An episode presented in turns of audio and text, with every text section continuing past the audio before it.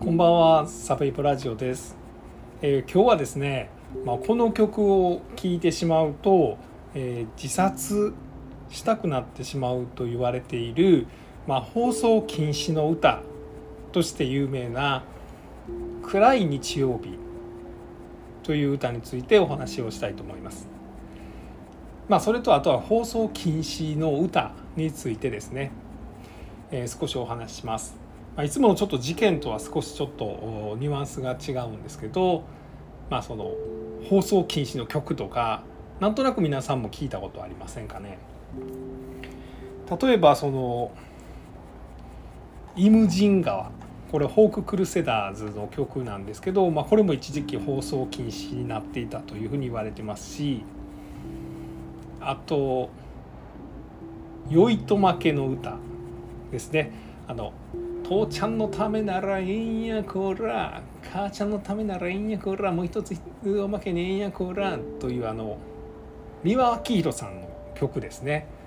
まあもう音楽というよりもですねこれもう三輪明宏さんのまあこう一人芝居みたいなすごいドラマチックなやつです。あの昔「まあ、酔いと負け」というのはえー、酔いと負けみたいなこう肉体労働をしてる人がですね、まあ、さあ負けみたいな酔いと負けみたいなことで、まあ、この酔いと負けっていう言葉は、まあ、肉体労働をしている人たちという、まあ、意味だったと。でそのお母さんがその、まあ、肉体労働をして子供を育てた家庭で、まあ、その大変貧乏でですね学校でいじめられた子供はそのお母さんに、まあ、学校でいじめられたんだと。お前は酔いと負けの息子汚い子供だと、まあ、貧乏なやつだみたいないじめられたんだというので、まあ、家帰ってお母さんに泣きつこうと思って学校から泣きながら帰ってると、まあ、お母さんがですね、まあ、その働いていた、まあ、肉体労働をしていた現場の近くに来たと。でお母さんは男たちに混じってですね、まあ、その汗をかいてですね、まあ、その一生懸命働いていたでその時にまあ父ちゃんのためならええんやこら母ちゃんのためならええんやこらみたいな酔いと負けの歌を歌っていた。でそれを見たいじめられっ子は、まあ、自分は泣いてなんていられないんだと。お母ちゃんはああやって男の人たちに混じって自分たちのために一生懸命肉体労働で働いてくれてるんだと。で自分がやることは泣くことじゃなくて一生懸命勉強してお母さんを、まあ、豊かにしたいと、まあ、いうようなあの決意をすると。でまあそれから何年か経ってですね、まあ、自分はえっとなんか機械を動かす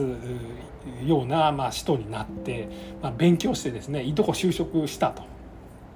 でももうお母さんは、まあ、苦労に苦労を重ねて亡くなってしまったと。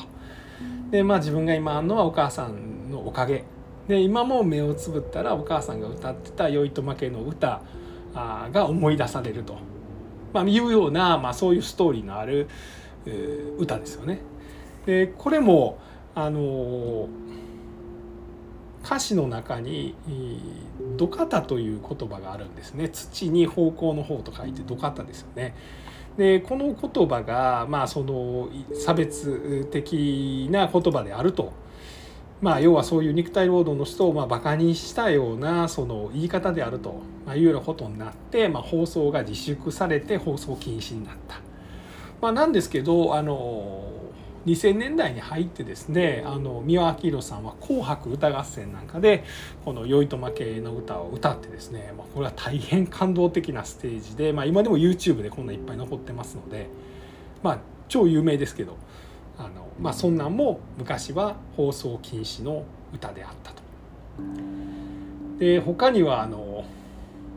武田の子守歌とかもそうですよね。これは赤い風船だったかなあのあごめんなさい赤い風船じゃないわあの赤い鳥ですねフォークグループが歌った歌です。あの森も嫌がる盆から先にゃ雪もちらつくし子も泣くしみたいな歌ですね。でこれはその家が貧乏で奉公に出される、まあ、子供のうちから働きに出された子が、まあ、子守奉公まあその奉公に出された先でですねちっちゃい子供の面倒を見る仕事をしている、まあ、子供ですよね。まあ、簡単に言ったら、まあ、10歳とかぐらいの子供が、えーまあ、奉公に出されて働きに出されてですねで働き先の、まあ、旦那さんの家のですね赤ちゃんとかの面倒を見てるわけですよね。で盆と正月に実家に帰れるんですよね、まあ、お父さんとお母さんに会えると。まあ、これがまあやぶ入りとか言いますけども、まあ、この時は本来ならまあお父さんお母さんに甘えれるとまだまあ10歳12歳とかまあそれぐらいでまだ甘えたい時だけれどもあのようやく甘えれると。でまあ帰るんだけどまあ貧乏だから本来なら子どもたちが喜ぶ奉公に出された子どもたちが喜ぶこの里帰りがあんま喜べないというような歌です。まあこのむちゃくちゃ綺麗な歌で赤い鳥さんは歌ってるので僕もあんまり知らなかったですけど聞いたことないという人は是非聴いてみてください。でただこの歌もですね「えー、はよも生きたやこの在所越えて向こうに見えるは親のうち」という歌があるんですけど歌詞があるんですけどこの在所という言葉が、まあ、いわゆる被差別部落を表している。ことで、まあ、ここの、まあ、部落を越えていったら、まあ、自分の家があるというのは歌詞なんですけど、まあ、その表現が良くないと、まあ、いうことで、えー、一時、まあ、放送禁止になったと。まあ、いういろいろありますよね放送禁止になった歌って。あとはこれは有名ですよね、まあ、放送禁止で聞いたことなかったけどなぜか知らんけどカラオケになったら行ったらちっちゃい時よくちっちゃい時というか高校の時とか友達が歌ってたっていうのがと坪井紀夫さんの「金太の大冒険」ですよね。金太の大冒険みたいなので始まるあれです。知ってますよね？金太の大冒険知らない人いないですよね？あのお姫様が金太はずっと冒険してるんですね。でいろんな出来事が起こるんです。で最初は確かあのお姫様がですね「あの金太助けて」みたいな「金太守って」みたいな風にしてくるんですね。金玉持って金玉持って金玉持ってですね。金玉持ってになっちゃう。金玉持ってが金金玉持ってになると。ちなみに坪井紀夫さんはですね「おまんの方」という曲もまあヒットさせてまして、まあ、この人はですねこの場合はこの「おまんの方」という女の子が旅をする。でえっ、ー、と「おまんこけるな」その下がなんか苔生えてるから滑ってこけるから気をつけろというので「おまんこけるな」「おまんこけるな」「おまんこけるな」になっていくと、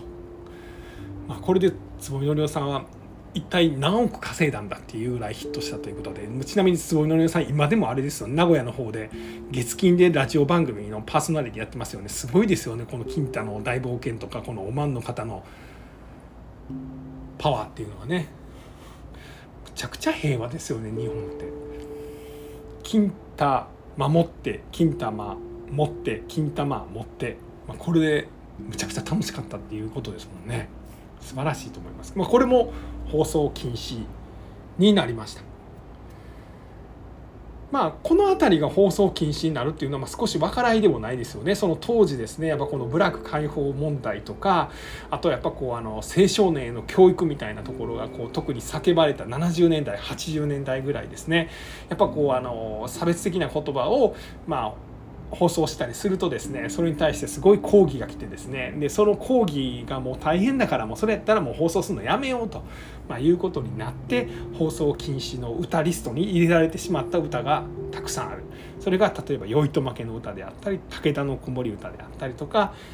えーまあ、そんなんがイムジンガンを、まあ、イムジンガンはちょっとあの北朝鮮朝鮮総連からのクレームが入ったと、まあ、いうことで、まあ、それにビビってですねその放送事故になったっていう話なんですけど。まあこれはなんかこのクレームを出したその朝鮮総連側の人もですね後になんか NHK かなんかのインタビューでまあちょっと若気の至りだったとかまあ本来は自分のちゃんとした名前のクレジットを入れてほしかっただけだとかまあその後釈明はしてはりますがまあ要はあの北朝鮮と国境国交がなかったのでですねまあいろいろこうあの忖度をしてですねもうそれやったらもうやめとこうやみたいなことになったとイムジン川ですね。でまあ金太の大冒険が、まあ、放送自粛になるのはなんとなく分かりますよね。まあそんなところなんですがこの「暗い日曜日」という曲はまずお聴きになったこと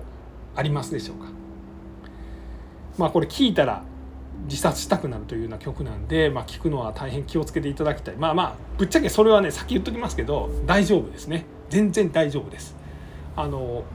まあ暗い歌ではありますけど大変なんかいい歌でもありますし、まあ、別に聴いたからってですねそれで死にたくなるっていうことはないです。ただ当時はこれを聞いて157人の方がま死んでしまったというふうには言われています。もともと生まれたのは1932年のハンガリーでした。まあ、このハンガリー、まあ、いわゆるこの東欧の方はですね、まあ、当時ナチスドイツが台頭してきてやがて第二次世界大戦へとつながっていくようなそんな時期ですね。作曲家さんがいたんです。この人がですね、えー、シュレシュ・レジェという作曲家さん。もともとえー、作曲家兼ピアニストという人なんですけど、まあ、ちゃんとしたその作曲教育は受けてなかったので「ふんふんふんふんふんふん」って鼻歌を歌ってですねそれをまあ音楽知ってる人が譜面に書き起こして、まあ、そんな作曲のスタイルを持ってたと。長らくパリで活動してたんですけど鳴かず飛ばずまあちょっとそのバーみたいなところとかレストランみたいなところでピアニストとして演奏して生計を立ててしまいました。でこの人が1933年かな？32年に作って、えー、売り込んだのがこの「暗い日曜日」という曲。で実は歌詞も書く人やったんですがもともとなんかこう秋の憂い春夏秋冬の秋の憂いみたいなのを曲にしたんですけどまあそれじゃあんまり面白くないということでここにあのお友達の作詞家の方これヤーボル・ラースローというなんかラズローっていう場合もあるんですけどヤーボル・ラースローという方がもっとなんかパンチのある歌詞がいいんじゃないというので、まあ、恋人が亡くなってしまったでそれを悲しんで、まあ、自分も自殺するという女性の気持ちを歌詞にしてこのもともとあったシュレッシュ・レジェという人の曲にくっつけたんですね。でこれが暗い日曜日となってまあ実は今まで曲を作っていろんなそのレコード会社に持って行っても「えー、いまいちですね。もう一つですね。なんかもっとなんかパンチのある曲ないんですか?」って言われてたこのシュレシュ・レジェがですねこの暗い日曜日を持っていきました。そこにはあのヤーボル・ラースローのまあちょっときついもう本当に暗くて暗くてものすごい暗い歌詞を書いたものすごい暗い曲を持っていったらああこれはいいじゃないかとこの今のこの、まあ、世の中の暗い感じをちょうど表してるじゃないかというので、まあ、採用されました。でそれが生まれたのが最初のレコーディングをされたのが1935年です。でこれをまあラジオでですね、まあ、オンエアしたそうなんですが実はまあオンエアしてすぐですね、まあ、これを聞いた人がまあ自殺をしてしまうという、まあ、そんな悲劇が起こりました。でさらにはこの作曲者の恋人がこの歌が発売されるという時に自殺をしていたというのがまあ発見されたそうです。でまあさっきも言っちゃいますねもう種明かしなんで本来もっと後で言うべきなんかもしれないですけど実はこの辺りまではですねもうこの曲のプロモーションであったというふうに言われています。この作曲者の、えっと、シュレシュレジェの恋人は大変綺麗な方で、まあ、お元気に生きていらっしゃいました。なんですけどこのレコード会社がですねこの暗くて救いようのない歌詞と歌をどうやったら有名にできるやろうというので仕掛けた、まあ、PR が実は作曲者の恋人が死んでいたんだとそれぐらい、えー、大変な曲なんだとこれを横で恋人が作詞したり作詞は別の人ですけど、まあ、演奏してたらそれを聞いただけでその女性の恋人の方が亡くなってしまったんだとまあ、いうようなキャンペーンを作ったと。で実際ラジオから流れて聞いた人が亡くなったみたいな尾ひれがついていた。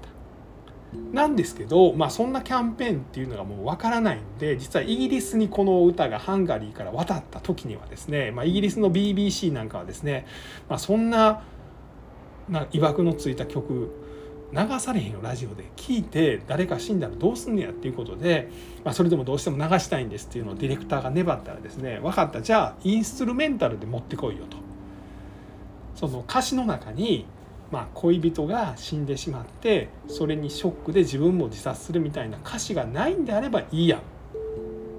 ということで BBC ではインストいわゆる曲だけでラジオで放送しました。まあ、なんですけど、まあ、その曲をラジオで流したところ、まあ、さらにたくさんの自殺者が出てしまったと、まあ、いうことです。で例えばですね あの音楽酒場で地元のミュージシャンがですねこの暗い日曜日演奏したらその場で男2人がですねバキュンバキュン拳銃で頭を打って死んだとかあと14歳の女の子がですねこのレコード暗い日曜日のレコードを持ったままドナウ川、まあ、川で入水自殺をしたとかあとはその部屋の蓄音機で、まあ、レコードプレーヤーでレコードをかけながらですね老人が飛び降り自殺をするとか、まあ、そんなエピソードがいっぱい出てくるんですね。まあ、なんですけどこれもあのレコード会社のキャンペーンというふうに言われています後にですねどっかが調べたところですね157人死んだというのは実は嘘で亡くなったのは5人やと、まあ、いうことなんです。まあ、でも5人亡くなっとるやないかという話なんですけどとんでもない歌やないかというふうには思うんですがまあでも5人亡くなってるんですもんねこの歌を聴いて、まあ、それはなんかそういう数字は一応出ております。で今もですねこのもともと歌ってたのは、えっと、この作曲家のですねシュレス・レジェというのがこれあのピアノも自分で弾くし歌も自分で歌う人なんですよね。で、えー、この人が歌ったバージョンが YouTube にも上がってます。まあ、さらには結構あの海外で有名な歌手の方が、まあ、歌ってるバージョンもあります。なんだろうビリー・ホリデーとかまあなんかそんな人らも歌ってたりとかもうちょっと後になりますけどセルジュ・ゲンズブールとかまあ、このシャンソンの有名な方ですよねなんかそんな方が歌ったりしてると。で日本でもですねあのえのエノケンこと榎本健一さんとかあの越路吹雪さんとか美輪明宏も歌ってるし、えっと夏木マリとか歌ってる人たちもいっぱいいますね。えなんか YouTube なんかで見てたら淡谷のり子さんが歌ってたりとか、えっと浅川真紀さんこれはあのフォーク系の有名な方ですかね。こんな方が歌っているバージョンがありましたんでよかったら聞いてみなさい。僕もねもうこれ10パターンぐらい聞きましたけどまだ元気です。大丈夫ですから皆さんもあの聞いたからって死にたくなるとかそんなことはありませんので。えーとね、どんな歌かっていうと日本版もですね何パターンかあの歌詞があるんです。で例えばこの浅川真紀さんのは、えー暗い日曜日に両手に花を抱えて私は疲れた心であんたと私の部屋へ。だけど私は分かっているの。あんたはもう来ない。この部屋にはすいませんこれねむちゃくちゃ難しい曲でして、まあ、ただでさえちょっとあの音痴な僕がなかなか歌えないんですけど結構複雑なですねこの旋律ですよね。暗い日曜日に両手に花を抱えて私は疲れた心であんたと私の部屋へ。だけど私は分かってるのあんたはもう来ない。あじゃあ無理や。この部屋にはみたいな感じなんですけど。よかったら聞いてみてください。あのおすすめはですねこの浅川真紀さんの、えー、バージョンとあとですねえっ、ー、と誰だったかな、と誰だ？あれ？分からんた浅川真紀さんのバージョンとあれ？もう一個何やったかな？えっ、とあすいません。忘れてしまいました。えー、越路吹雪さんじゃなかったな。淡谷のり子さんだ。淡谷のり子さんのバージョンがあの YouTube にありましてこれがねなんか感想とかもすごいかっこよくてなんかこうブルースみたいな感じで歌ってはるんでよかったら聞いてください。聞いてきてくだ聞いてみてください、えー、そんなとこですね。あとあれですね。あの放送禁止の歌でいうとあの自衛隊に入ろうとかもありましたよね。高田渉さんでしたっけね。まあなんかあの楽しい歌ですよね。どんな自衛隊に入ろう。入ろう。入ろう。自衛隊に入ればこの世は天国。みたいな。ね、でもそれでもなんかこれこの曲ってあの自衛隊のキャンペーンソングに使われかけたんですが、まあ、実はこの自衛隊に対してですね結構批判的な、まあ、曲だとあ、まあ、いうことが自衛隊に分かってですねであのそれは良くないと。まあ、いうことで、まあ、一時期放送禁止になったという、まあ、そんな歌だと。まあ、この放送禁止の歌のリストみたいなのもあのウィキペディアとかにはあるんですよね。こんなんもぜひですね実は結構いい曲がたくさんあって今ほとんど放送禁止の曲ではなくなってます。これ2000年代頭ぐらいですかねなんかドキュメンタリーで放送禁止かみたいなのが出てですね、まあ、なぜ放送禁止になったのかみたいなのを、えー、ジャーナリストの方が調べられたんですよね。でそれでですね、まあ、それは実はまあテレビ局の忖度のようなもので、まあ、実際その曲で誰かが傷ついたりとか、まあ、そういうことではないんだと、まあ、いうことが改めて証明されて、まあ、そういう報道を受けてですね放送局も、まあ、一部その、まあ、差別的と言われる表現はありますが、まあ、これはその制作者の意図を組んでですねこのまま放送しますと、まあ、いうような断りを言って放送したら、まあ、OK、まあ、みたいな流れになってきてます。なのでまあそのこの放送禁止の烙印を押されてそのまま消えてしまった曲もあるんですけれども、まあ、改めてまあその例えば「酔いと負けの歌」であるとかですね武田の子守歌であるとか、まあ、そういった素晴らしい曲は、まあ、新たに発掘されて、まあ、今なお人気になっていると。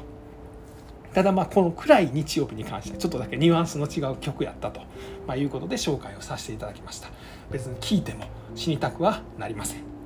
はい。そんなところでございます、えー、今日はあの放送禁止の歌えー、聞いたら死にたくなるという暗い日曜日についてお話をさせていただきました、えー、最後まで聞いていただきましてありがとうございます。